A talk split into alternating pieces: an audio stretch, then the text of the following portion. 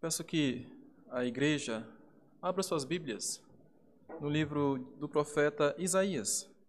Isaías, nós faremos a leitura do capítulo 5, do verso 1 ao 7. Isaías, capítulo 5, do verso 1 ao 7.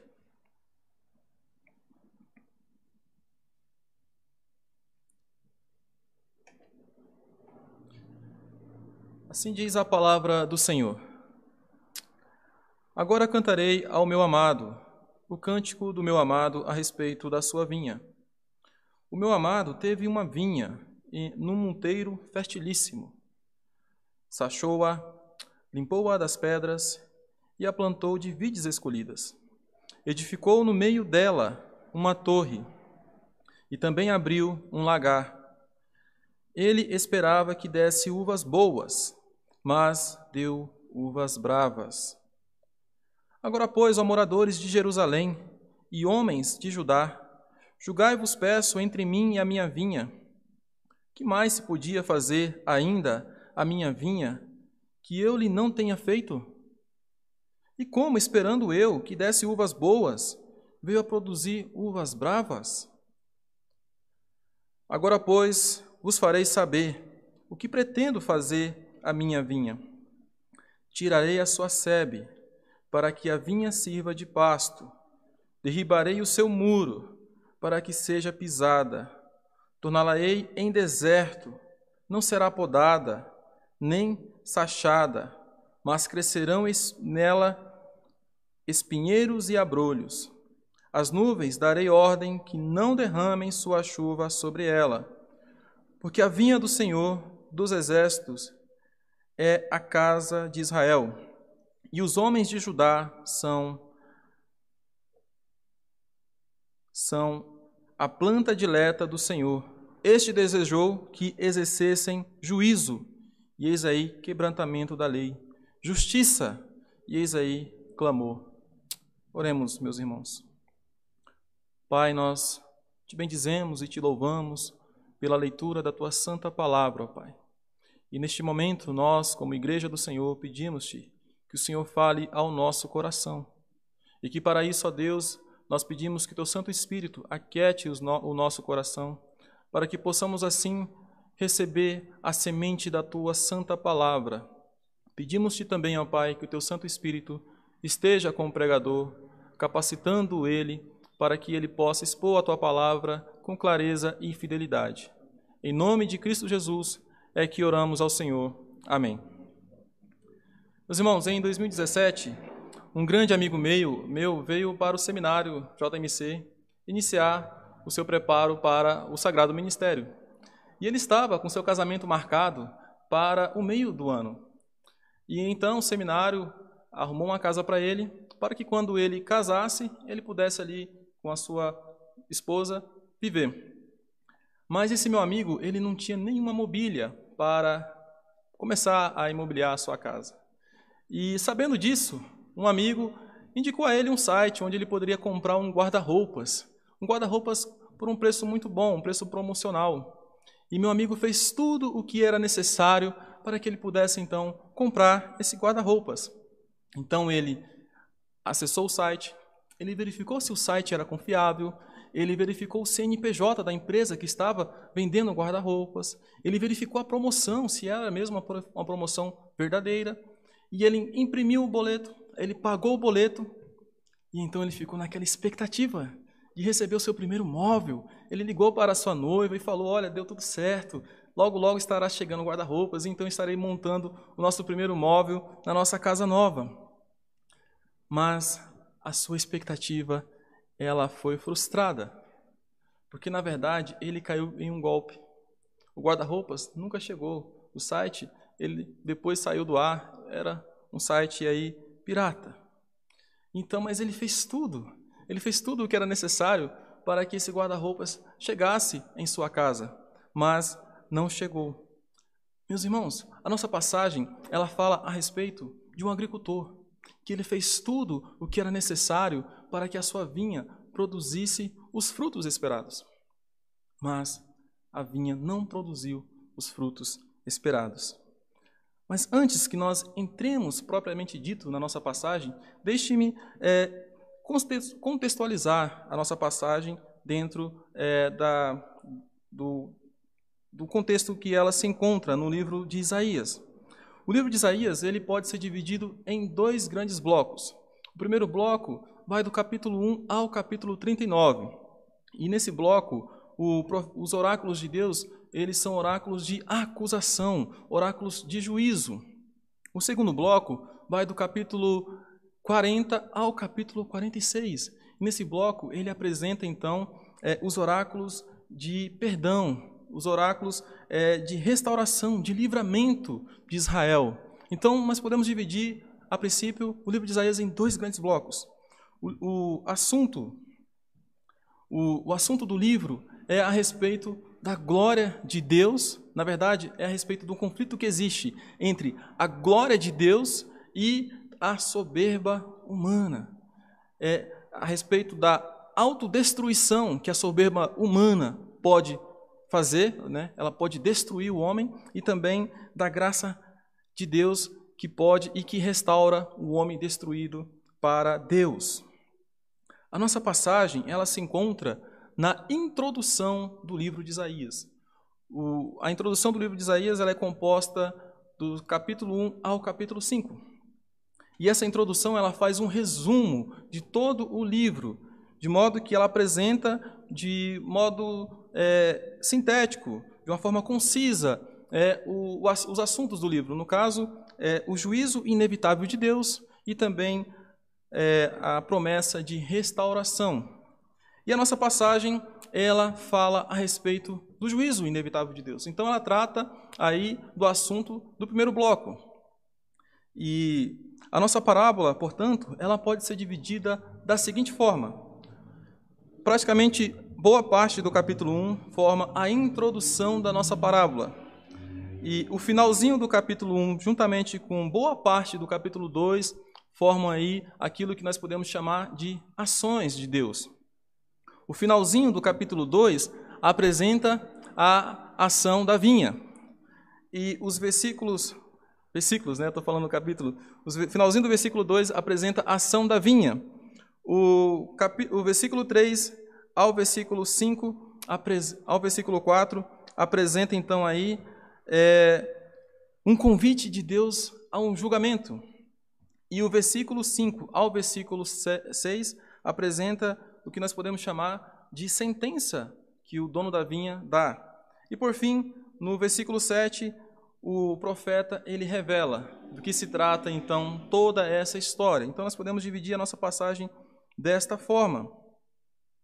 A mensagem, meus irmãos, da nossa passagem, ela estabelece, o profeta estabelece por meio da imagem de um agricultor e de uma vinha que o povo de Deus, ele merece o castigo que está vindo em sua direção. Essa, basicamente, é a mensagem da nossa, da nossa passagem. É, enquanto que passagens anteriores, no capítulo 3 e capítulo 4, por exemplo, o capítulo 4, do 2 ao 6, apresentam, é, além de um julgamento, uma, uma esperança para o povo, a nossa passagem ela não apresenta nenhuma esperança. Ela fala somente do julgamento. Portanto, o assunto é, o que nós vamos tratar hoje é a respeito da expectativa de Deus pelos frutos do seu povo. A nossa passagem, portanto, ela fala a respeito da expectativa de Deus pelos frutos do seu povo. E o primeiro aspecto que Deus, é, que o profeta nos fala a respeito dessa expectativa de Deus é que essa expectativa ela foi construída. A expectativa de Deus, portanto, ela foi construída. É isso que o versículo 1 e o versículo 2 nos ensinam.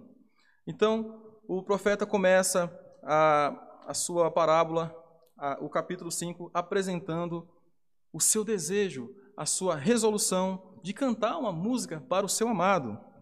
E logo nas primeiras linhas aqui do capítulo, do capítulo 5, do versículo 1, ele já apresenta é, os personagens dessa música em forma de parábola ele apresenta o amado e a vinha, que embora ele, ele, ele revele somente no capítulo 7, no versículo 7, quem é o amado e quem é a vinha, ah, nós sabemos que o amado se trata de Deus e a vinha se trata de Judá. Portanto, ele usa aqui duas metáforas para se referir a Deus e a Judá, e essas metáforas elas são é, usadas, elas costumam ser usadas em, em cânticos de, de, como eu posso dizer, em cânticos de amor, em cânticos de amor, exatamente. Então, ao usar essas metáforas de cântico de amor, o profeta ele estabelece uma, uma disposição favorável do povo a ele. Ele então faz com que o povo, eles gere uma expectativa no povo, uma expectativa boa, se reúnem perto do profeta para ouvir essa canção em forma de parábola a respeito dessa, desse amado e da vinha. E então eles ficam ali com uma expectativa feliz. E essa expectativa, ela é suprida, como nós podemos ver, vamos ver aqui, até por um certo ponto. Então, depois que ele chamou a atenção desse povo, ele passa a cantar a música em forma de parábola. E ele inicia então essa música apresentando o cenário. Ele diz aqui, no versículo 1, no finalzinho do versículo 1: O meu amado teve uma vinha num monteiro fertilíssimo. Meus irmãos, é, a parábola não podia começar de uma forma melhor.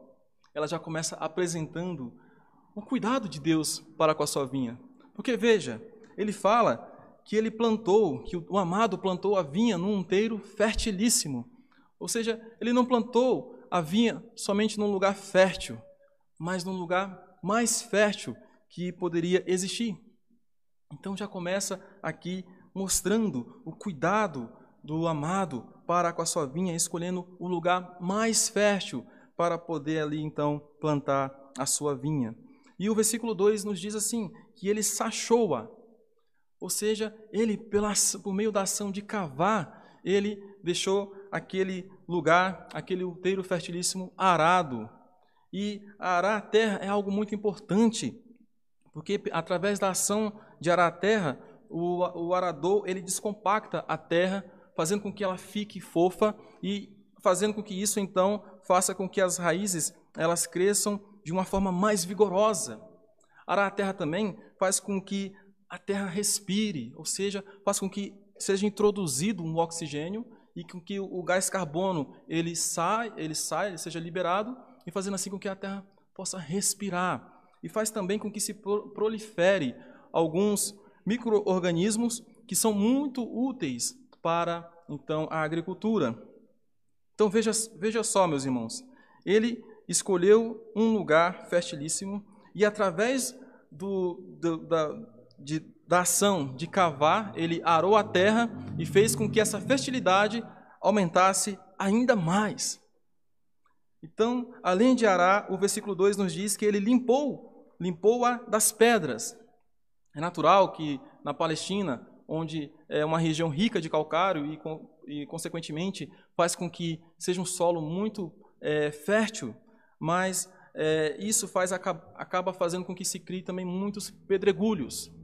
E então é necessário que antes de plantar o, o, agricultor ele limpe, ele tire aqueles pedregulhos e coloque nos limites do campo, fazendo ali então o que nós podemos chamar de um muro. E os pedregulhos que sobrarem ele pode também usar para construir uma torre de vigia. Então, além de arar, ele limpou, ele tirou todas as pedras, tudo aquilo que podia ser empecilho, tudo aquilo que podia, é, de alguma forma, é, dificultar o crescimento da vinha. Então, meus irmãos, depois que ele arou a terra, depois que ele limpou a terra, o versículo 2 nos diz que ele plantou a sua vide, é, plantou de vides escolhidas. Meus irmãos, é interessante isso, essa palavra aqui, vides escolhidas, porque a ideia aqui é que ele plantou a vinha mais nobre que existia. Ele plantou a melhor vinha. Ele plantou uma vinha que tinha umas bagas redondinhas e também umas sementes bem pequenininhas e macias, quase imperceptíveis. A cor das bagas era uma cor escura, um vermelho escuro.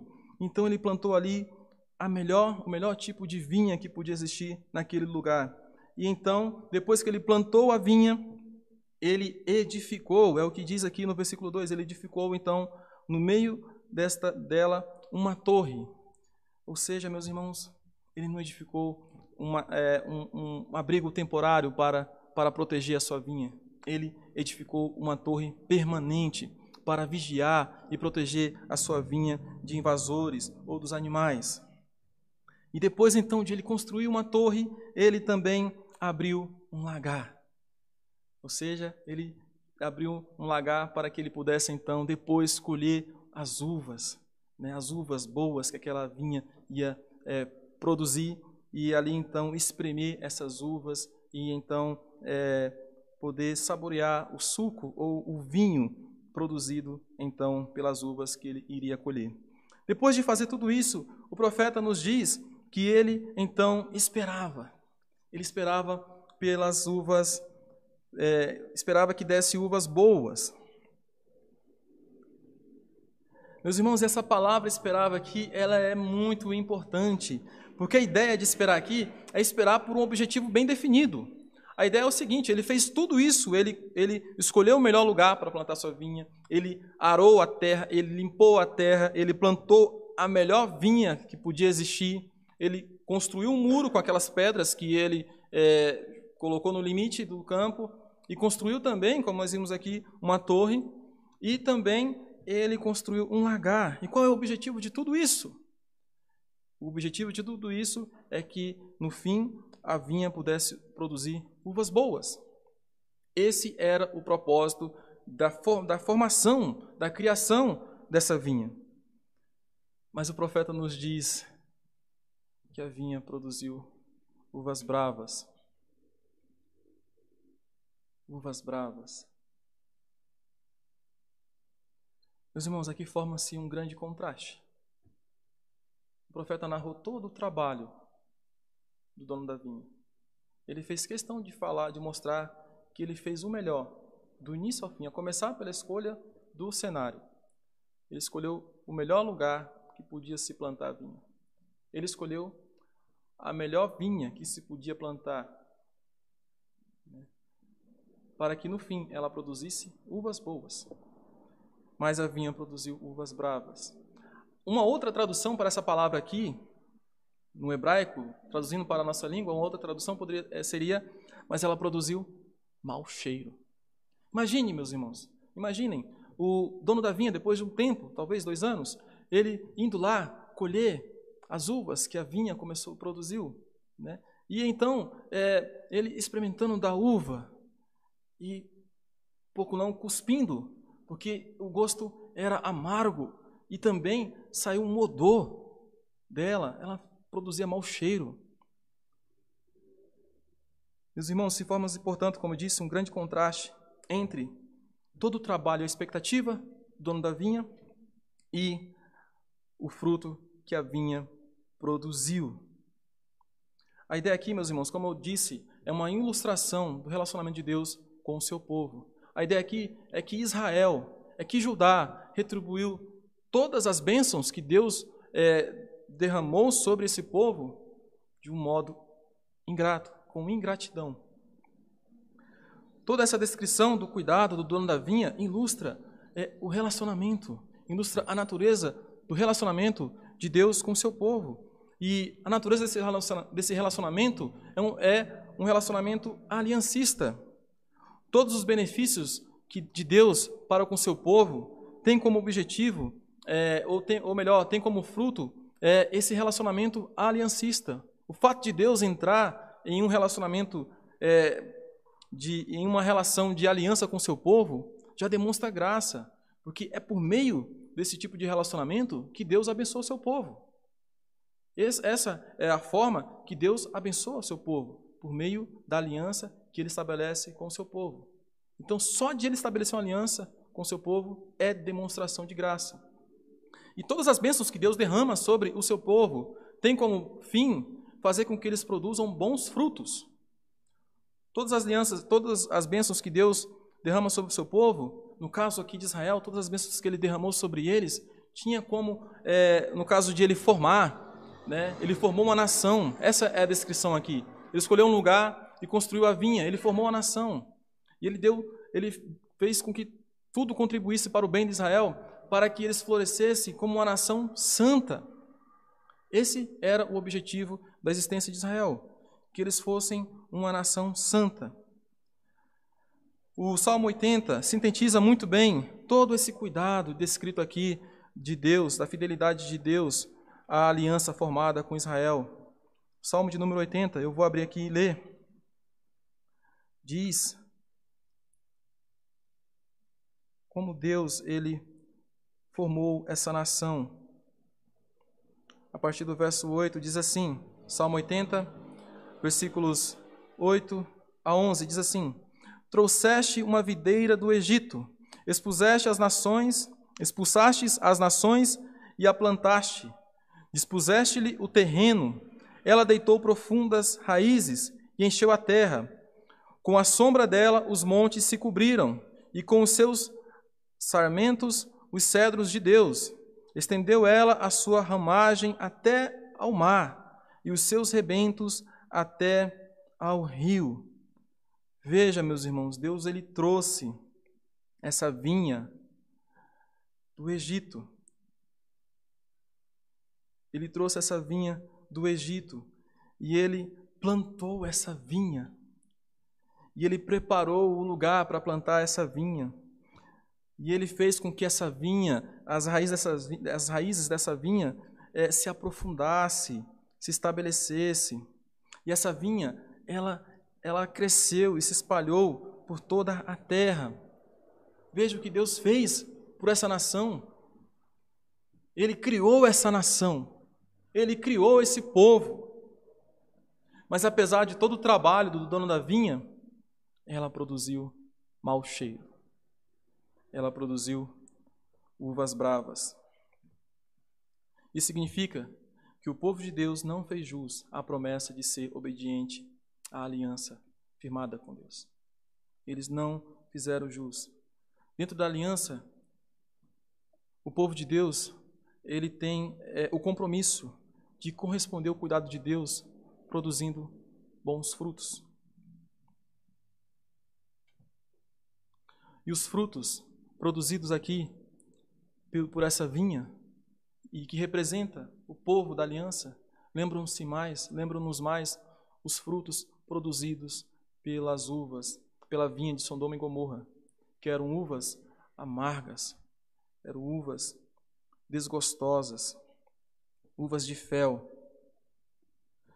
Portanto, meus irmãos, a música que parecia uma música de amor, se transformou em uma música que apresenta um conflito entre o dono da vinha e a vinha. E aqui, até aqui, o profeta ele conseguiu prender a atenção do público dele. E depois que ele prendeu a atenção do público, é, ele começa agora a puxar a rede. Ele começa agora a puxar a rede. E todos, todos os ouvintes de Isaías, com certeza, eles se solidarizaram com o dono da vinha. Eles então, eles olharam para todo o trabalho do dono da vinha e a expectativa do dono da vinha e, e eles se sentiram é, simpatia para com ele. E também sentiram o gosto do o impacto do gosto amargo que da uva que a vinha produziu. Portanto, depois de apresentar o aspecto, esse aspecto da, da expectativa construída, agora nós veremos é, o, a expectativa, o aspecto da, da expectativa julgada. E agora, meus irmãos, nós podemos ver que o dono da vinha, ele assume a história. Como nós podemos ver aqui no versículo 3, diz assim: Agora, pois, ó moradores de Jerusalém e homens de Judá, julgai-vos peço entre mim e a minha vinha. Agora veja que o profeta é, deixa com que o dono da vinha ele comece a falar a partir de agora, que ele assume o controle da história. E uma vez que o povo sabia é, do que aconteceu, de toda a história, que, desse conflito que se instalou entre o dono da vinha e a sua vinha, todo o trabalho que ele fez e a expectativa dele para que produzisse uvas boas e então ali os frutos amargos é, que a, a, a vinha produziu, ele convida o povo a julgar entre ele e a sua vinha. E é interessante que o povo ainda não sabe que, a, que se trata da relação deles com Deus. De modo que o que Isaías está fazendo aqui é o mesmo que Natan faz com Davi, quando Davi ele, ele conta uma parábola, uma parábola para Davi, e então faz com que Davi é, se condene. Né? Ele, ele acabou pecando é, ali com, contra é, com Batseba, e Natan foi lá e contou uma parábola e fez com que Davi anunciasse a sua, próxima, a sua própria sentença. É isso aqui que está acontecendo nesse exato momento. Agora, o dono da vinha pede para que o povo, de, eh, os habitantes, os moradores de Jerusalém e os homens de Judá julguem. Julguem entre ele e a sua vinha, entre todo o trabalho e a expectativa dele e o fruto produzido pela vinha. E é isso que ele faz nesse momento. Eles não sabem que se trata deles até aqui. E então o dono da vinha faz aqui dois questionamentos. Ele diz: O que mais se podia fazer a minha vinha que eu não lhe tenha feito? O que mais se podia fazer? Meus irmãos, a única resposta possível a essa pergunta é nada mais. Tudo o que poderia ser feito para que ela produzisse uvas boas foi feito. Só escolheu o melhor lugar para que ela pudesse ser plantada. Ainda de escolher, além de escolher o melhor lugar, um lugar fertilíssimo, o Senhor aumentou a fertilidade desse lugar, arando a terra. O Senhor removeu todos os obstáculos que pudessem aí dificultar o crescimento da vinha. E o Senhor plantou a melhor espécie de vinha. Tudo. Ele não fez somente tudo que era necessário, ele fez mais do que o necessário para que a vinha pudesse eh, produzir as uvas boas. Então a única resposta a essa pergunta é nada mais o Senhor podia fazer. Tudo o Senhor fez. E agora ele faz uma pergunta mais emocionante ainda no aqui. Aqui essa pergunta ela, ela reflete mais emoção. Ele pergunta o seguinte: Agora, pois, vos farei, é, ele diz, perdão, eles perguntam o seguinte: e como, esperando eu que desse uvas boas, veio a produzir uvas bravas? E como, esperando eu que desse uvas boas, veio a produzir uvas bravas?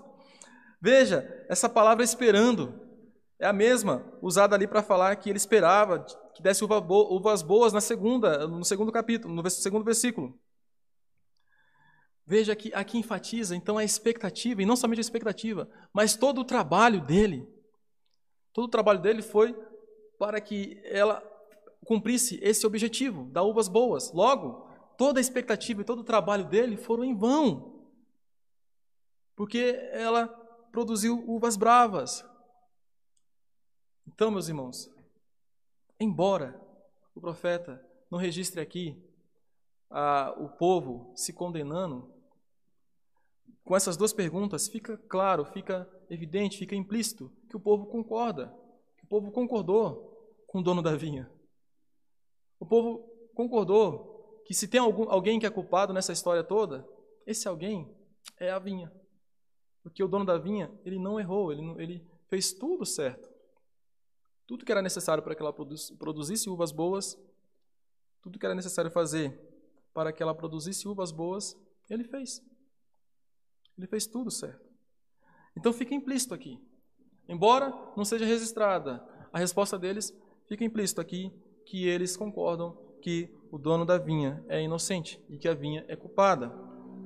Portanto, depois de fazer eles se condenarem, sem que eles soubessem que estavam se condenando, o dono da vinha, que é Deus, passa a revelar a sentença, a sua sentença, do que fará com a sua vinha.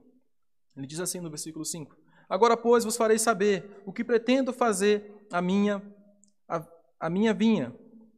É interessante essa passagem aqui, porque a ideia do que ele diz aqui é o seguinte: ele diz, Agora eu darei-me a conhecer-vos, como o que serei fazedor, a minha vinha. Veja, no versículo 2, nós conhecemos um agricultor que formou deu forma à sua vinha, ele construiu a sua vinha do nada. Do nada. E a imagem que fica no final de tudo que ele do versículo 2 é que parecia um belo jardim. Sabe? Um lugar mais fértil, ele arou, limpou, sabe? E ela cresceu, plantou a melhor vinha e ela cresceu, construiu um muro para que os animais não pudessem entrar e invadir e ali estragar e comer a vinha. Ele construiu uma torre para proteger a vinha. Imaginem como o cenário era um, virou, ficou um cenário lindo. Parecia um jardim, a vinha. Agora ele vai se revelar. Então ele foi aquele que construiu a vinha. Agora ele vai se revelar como aquele que vai destruir a sua vinha. Ele diz assim no versículo, ainda no versículo 5: Tirarei a sua sebe para que sirva, para que a vinha sirva de pasto.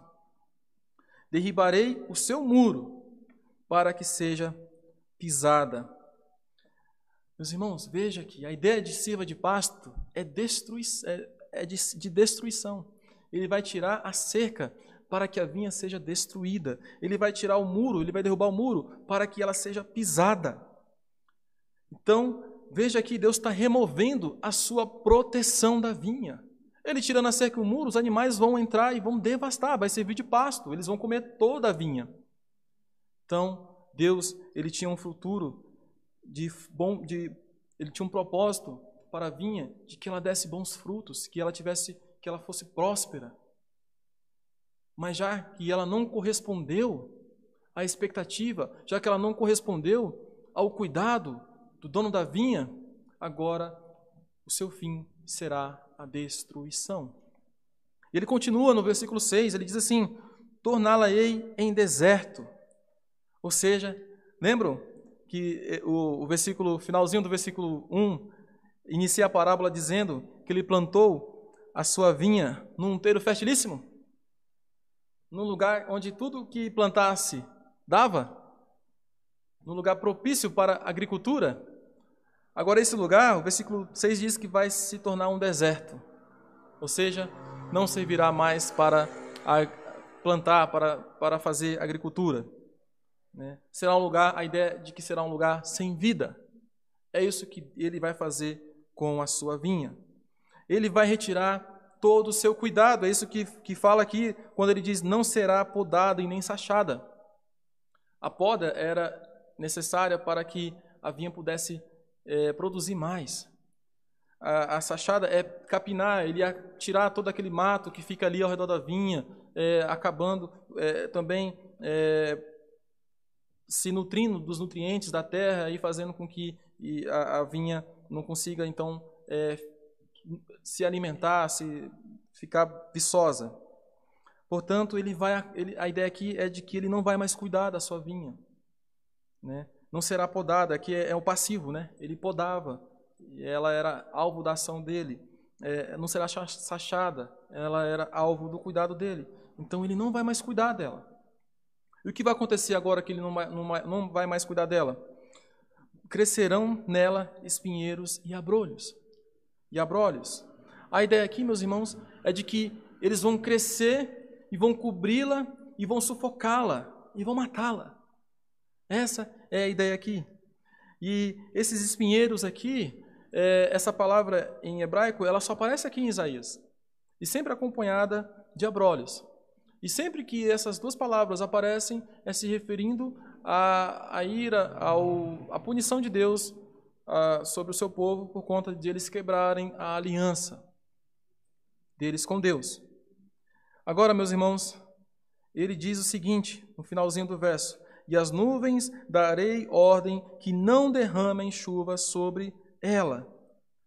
Irmãos, acho que aqui eles, eles se assustaram, eles, eles acabaram de tomar um grande susto. Eu acho que os ouvintes aqui, eles é, ficaram impactados, porque somente Deus dá ordem às nuvens. Somente Deus pode ordenar as nuvens que não derramem da sua chuva. Então aqui eu acho que eles começaram a perceber que não se tratava de uma história qualquer, mas que se tratava, na verdade, da descrição do relacionamento de Deus com seu povo. Eu acho que aqui eles começaram, então, a perceber que se tratava do relacionamento de Deus com eles. Portanto, meus irmãos, depois de, esses dois versos aqui, é, quando esses dois versos aqui findam, é, nós vemos que todo aquele jardim que Deus construiu se tornou agora em um jardim abandonado, em um jardim fadado à destruição, em um jardim exposto. E ele estava exposto. E ele dependia de tudo, do cuidado, né? ele dependia de Deus em tudo, no seu, no seu cuidado, na sua é, manutenção. E Deus ele retirou o seu cuidado, no caso, o amado aqui. E esse jardim, então, ele ficou exposto, ele ficou entregue a si mesmo. E o seu fim único, agora que está entregue a si mesmo, é a destruição. Portanto, meus irmãos, essa vinha, ela, essa parábola, ela diz que Deus, ele tirou seu cuidado do seu povo, de Judá. Ele removeu a sua proteção, de modo que eles serão levados para o exílio, para o cativeiro. A ideia aqui, então, portanto, é de que eles serão destruídos. Porque os inimigos são os animais que vão agora é, comer, vão devastar. Vai ser, é, ela vai virar pasto onde eles vão se alimentar. E eles então vão para o exílio. Portanto, meus irmãos, é possível que ainda, embora é, nesse versículo, finalzinho do versículo 6, é, quando ele fala que dará ordens para que não, as nuvens não derramem mais a chuva, é possível que algumas pessoas ainda não tenham entendido que se tratava é, do relacionamento de Deus para com seu povo. Aqui nós podemos ver que de forma implícita a identidade do amado foi revelada. Se trata de Deus. Mas é possível que algumas pessoas ainda não tenham entendido. Então, para que não tivessem dúvidas, no versículo 7, o profeta então revela do que se trata tudo isso. Então nós vimos a expectativa construída, nós vimos a expectativa julgada e agora nós veremos a expectativa de, dos frutos de Deus para com os frutos do seu povo revelada. E ele diz: porque a vinha do Senhor dos exércitos é a casa de Israel. E os homens de Judá e planta e os homens de Judá são a planta dileta do Senhor.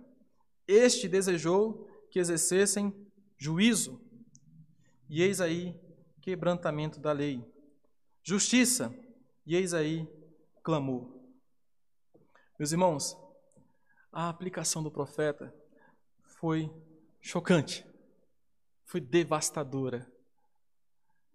Ele está dizendo que toda a nação, quando ele fala aqui que a vinha do Senhor dos Exércitos é a casa de Israel, ele está dizendo que toda a nação, ela está condenada.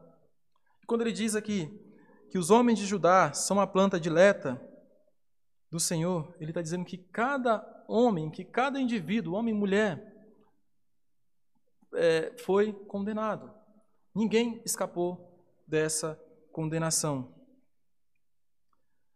Então, aqui o profeta revela do que se trata né, que a vinha, na verdade, é Israel. Deus fez tudo que era necessário para que eles florescessem, para que eles é, produzissem os frutos esperados, para que eles fossem uma nação santa. Mas eles retribuíram toda a riqueza das bênçãos, da graça de Deus, com é, ingratidão.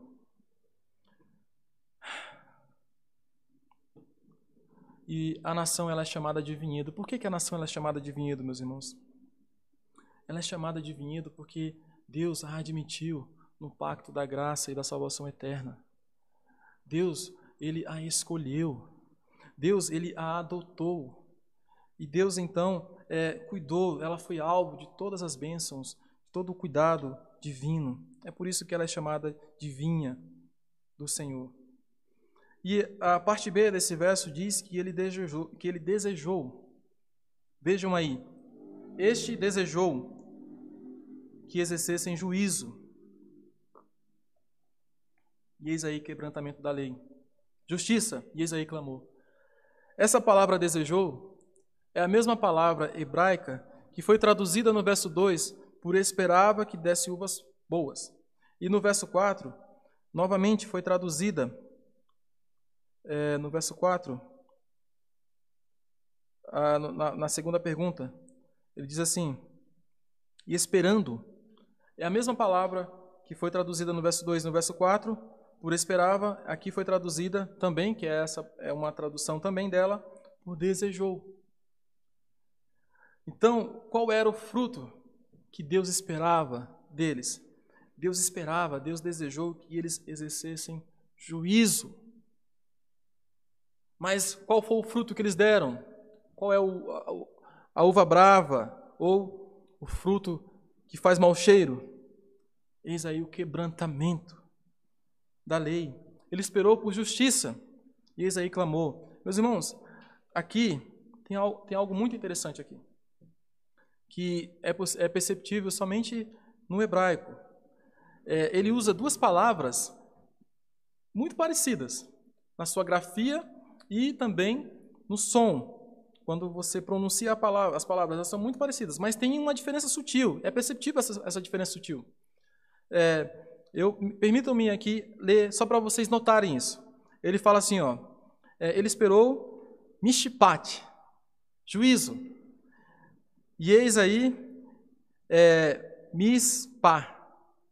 Vejam, parece, mas há um, uma sutil diferença é, na pronúncia, mas são muito parecidas na grafia e também na pronúncia. Ele esperou também é, se dá cá. E eis aí se cá. Então veja, há um contraste aqui, meus irmãos. Há um contraste é, é, que ele faz aqui. Ele faz um paralelismo, que nós chamamos de paralelismo é, antitético. Ele, ele apresenta duas ideias antagônicas.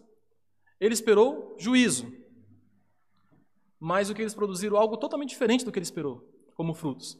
Eles quebraram uma lei. E a ideia de quebrar a lei aqui é que eles derramaram o sangue.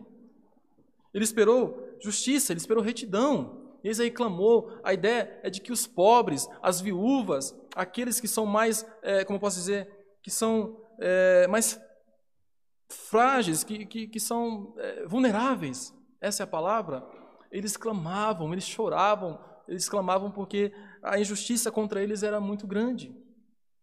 Esses eram os frutos que Deus esperava da nação que ele tanto abençoou. Então, é, essa diferença sutil na, na, na, pronúncia é como, por exemplo, como eu poderia dar como exemplo a palavra tráfego, que significa tem, tem é, a ver com trânsito, né? Tráfego. E tráfico, que tem a ver com é, venda de, de coisas ilícitas. Parece né, um som, mas há uma diferencinha. Né? Então ele usou esse jogo de palavras. E essa diferença sutil entre essas palavras ressalta a distorção da justiça e da retidão que Deus esperava deles. Nós vemos isso nos nossos dias. Nós vemos líderes distorcendo, digo, é, juízes distorcendo a justiça. Nós vemos aí políticos distorcendo a justiça, criando leis aí é, que na verdade são injustas. Né? Então é isso que estava acontecendo. E isso, meus irmãos, eles, eles faziam então através é, de. Isso, é claro, lembra muito bem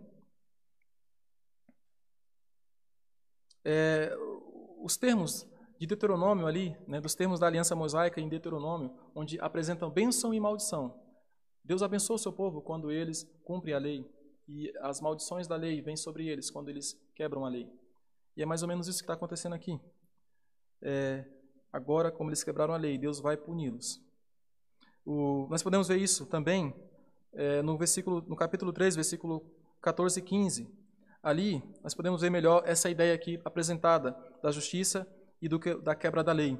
Lá em, é, em Isaías 3, do 14 ao 15, diz assim: O Senhor entra em juízo contra os anciões do seu povo e contra os seus príncipes. Vós sois os que consumiste esta vinha o que roubastes do pobre está em vossa casa. Que há convosco que esmagais o meu povo e moeis a face do po dos pobres? Diz o Senhor, o Senhor dos exércitos. Então era isso que estava acontecendo aqui, meus irmãos. Era isso que estava acontecendo aqui. E portanto, por isso Deus ele abandonará a sua vinha. Por isso então Judá será entregue aos seus inimigos, e Judá então será levada ao cativeiro, ao exílio. Concluindo, meus irmãos, eu gostaria de fazer é, algumas considerações aqui. Nós vimos hoje a respeito da expectativa de Deus pelos frutos do seu povo. Nós vimos o primeiro aspecto dessa expectativa, nós vimos que ele construiu. E nós vimos nessa construção, meus irmãos, o grande amor de Deus é, derramado sobre o seu povo. O povo de Deus é alvo do seu amor. Nós vimos, meus irmãos, ali na descrição desse, dessa construção da vinha, as variadas formas pelas quais Deus abençoou o seu povo. Meus irmãos, Deus ele nos plantou como vinha dele. Ele plantou cada um de nós. Cada um de nós é alvo do amor de Deus. Cada um de nós é alvo do cuidado, da proteção constante de Deus. Deus ele nos abençoa das formas mais variadas que existe. Meus irmãos, ele nos elegeu. Assim como ele escolheu a, a vide, fala ali, plantou vides escolhidas. Ele nos escolheu. E ele não, não nos escolheu por alguma virtude que ele viu em nós, mas ele nos escolheu segundo a sua graça. Foi segundo a sua, a sua, a sua bondade. E ele nos escolheu e nos adotou é, na sua família. E nós somos alvos do cuidado, da graça de Deus. Então, tudo isso, meus irmãos, é, é demonstração da graça de Deus. E é através da figura de um lavrador perfeito, de um agricultor perfeito, nós vemos aqui o profeta descreve todo o cuidado, as bênçãos que Deus derrama sobre o seu povo. E o que, que Deus requer de nós, meus irmãos? O que, que Deus requer de nós? Ele requer, em primeiro lugar, que nós sejamos gratos a tudo que ele tem feito pelo seu povo. Nós vimos que o povo, o povo de Israel, ali, a vinha, produziu mau cheiro, produziu uvas bravas. Isso é uma demonstração de ingratidão. Um dos piores pecados, uma das piores. É, isso, a pior demonstração de gratidão que o povo de Deus pode demonstrar é quando eles retribuem todo toda a graça, todo, todas as bênçãos de Deus derramadas sobre suas vidas, sobre sua vida, com ingratidão, ou melhor, é, com pecados vis. O povo era para ser um povo onde imperasse a justiça, onde não tivesse ali é, nenhum tipo de, de injustiça contra o pobre, contra o, o a viúva, contra é, os, os órfãos. Era para ser uma nação, uma sociedade justa. Então, eles retribuíram todo o cuidado de Deus com pecados vis. E esse é o pior tipo de ingratidão que nós, como povo de Deus, podemos demonstrar. Lá em Efésios, capítulo 2, versículo 10, diz que é, nós somos feituras de Deus. Né? Nós, somos, é, nós somos feituras dele, criados em Cristo Jesus para as boas obras que de antemão Deus preparou para nós. Ele nos criou para as boas obras. Portanto, meus irmãos, sejamos gratos a Deus. Sejamos gratos. A segunda coisa que nós vimos foi que essa expectativa foi julgada. Ou seja, é, nós podemos ver, meus irmãos, quão terrível, quão terrível é desprezar a graça de Deus. Nós vimos como Deus trata aqueles que desprezam a sua graça. Ele pune aquele que despreza a sua graça. Por isso que nós vimos nos versículos 5 e 6. Deus punindo a vinha, Deus destruindo a vinha que ele formou. Ele removeu a sua proteção. É isso que ele faz. Ele pune, primeiro, removendo a sua proteção. Ele pune, é, deixando de nos abençoar, de cuidar de nós. Foi isso que ele fez. Ele falou que não é podar e não é mais capinar, sachar. Então ele remove também aí é, o seu cuidado, as suas bênçãos. E ele nos deixa expostos aos nossos inimigos. Quem é os nossos inimigos? Quem são os nossos inimigos? Nossos inimigos são o mundo, o diabo e a carne. E eles não descansam contra nós, eles nos atacam constantemente, 24 horas por dia, não tem feriado, não tem domingo, não tem nada, nem um dia assim que eles parem. Deus nos deixa expostos aos nossos inimigos. Meus irmãos, nós e quando ele tirou todo esse cuidado, nós vimos que a vinha ela seria destruída. Né? Ou seja, a, a condição do homem que é privado do cuidado das bênçãos de Deus é uma condição miserável. Miserável. Ele removeu os muros, agora os bichos iam detonar, acabar com a vinha. Aquele paraíso ia virar um deserto. É assim que o homem fica quando Deus remove a sua graça, remove a sua, o seu cuidado sobre a vida do homem.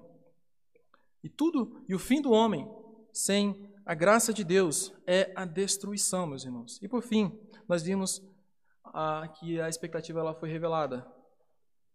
Nós aprendemos quão sério, meus irmãos, quão sério é para Deus a distorção da justiça, a distorção é, da retidão em injustiça. E como nós temos visto hoje, né, juízes, é, políticos distorcendo a justiça de Deus. E a mensagem aqui para os líderes, seja político, seja prefeito, seja vereador, seja deputado, seja senador, seja é, juiz, seja de Suprema Corte ou de primeira, segunda instância, e também para líderes religiosos, para pastores, a mensagem de Deus aqui é que Ele está de olho na distorção da sua justiça e Ele vai punir. Ele vai punir.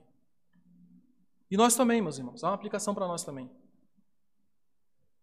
Cada um de nós, nós, Paulo diz lá em Romanos 20, 11, 24 a 25, que nós éramos ramos, nós, ele nos tirou, é, ele nos cortou da, da oliveira brava e nos sachou, é, nos enxertou, melhor, ele nos enxertou na oliveira boa. Ou seja, agora que nós estamos na oliveira boa, Deus ele tem, ele tem cuidado, ele tem nos abençoado, nós somos alvos da graça, da bênção, da benevolência de Deus constantemente. E todo esse cuidado de Deus para conosco, agora, é, enxertados na oliveira boa, é para que nós então vivamos de uma forma grata e justamente que nós sejamos então é, vivamos em justiça, em santidade, em retidão. Esse é o objetivo então de Deus ter feito isso, ter nos colocado na boa oliveira. Embora Israel tenha falhado em, é, em satisfazer a expectativa de Deus, lá em João capítulo 15, nós conhecemos, nós aprendemos que Cristo, Ele é a, a videira verdadeira. Ele é a videira verdadeira. E lá nós vemos que Cristo, Ele satisfez todas as expectativas de Deus. Ele viveu uma vida perfeita, Ele foi justo, Ele foi perfeito, Ele foi reto. Todas as suas obras foram boas e justas. E, portanto, meus irmãos, inclusive, Marcos, em, no capítulo 1, versículo 11, diz que, é, que Deus ele falou a respeito de Cristo, que era o seu filho amado, em quem ele tinha todo o seu prazer. Ou seja, Cristo é aquele que satisfaz todas as expectativas de Deus, Pai, em quem o Pai tem todo o seu prazer. Portanto, nós só podemos frutificar, dar bons frutos se estivermos em Cristo, meus irmãos. Sem Cristo, nós não podemos satisfazer as expectativas de Deus para com o seu povo. Somente em Cristo nós podemos frutificar. Somente em Cristo nós podemos então é, fazer a vontade do Pai. Nós podemos agradar ao Pai. Somente em Cristo nós podemos dar os frutos do Espírito. Somente em Cristo e Cristo em nós por meio do seu Santo Espírito, nós podemos então é, dar, é, frutificar o fruto do Espírito. E eu gostaria de concluir lendo é, João, abra lá, João capítulo 15, versículos 1 a 9.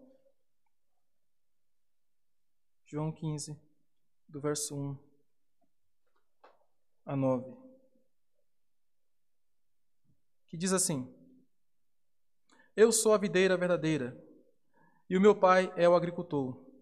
Todo ramo que, estando em mim, não der fruto, ele o corta, e todo o que der fruto, limpa, para que produza mais fruto ainda.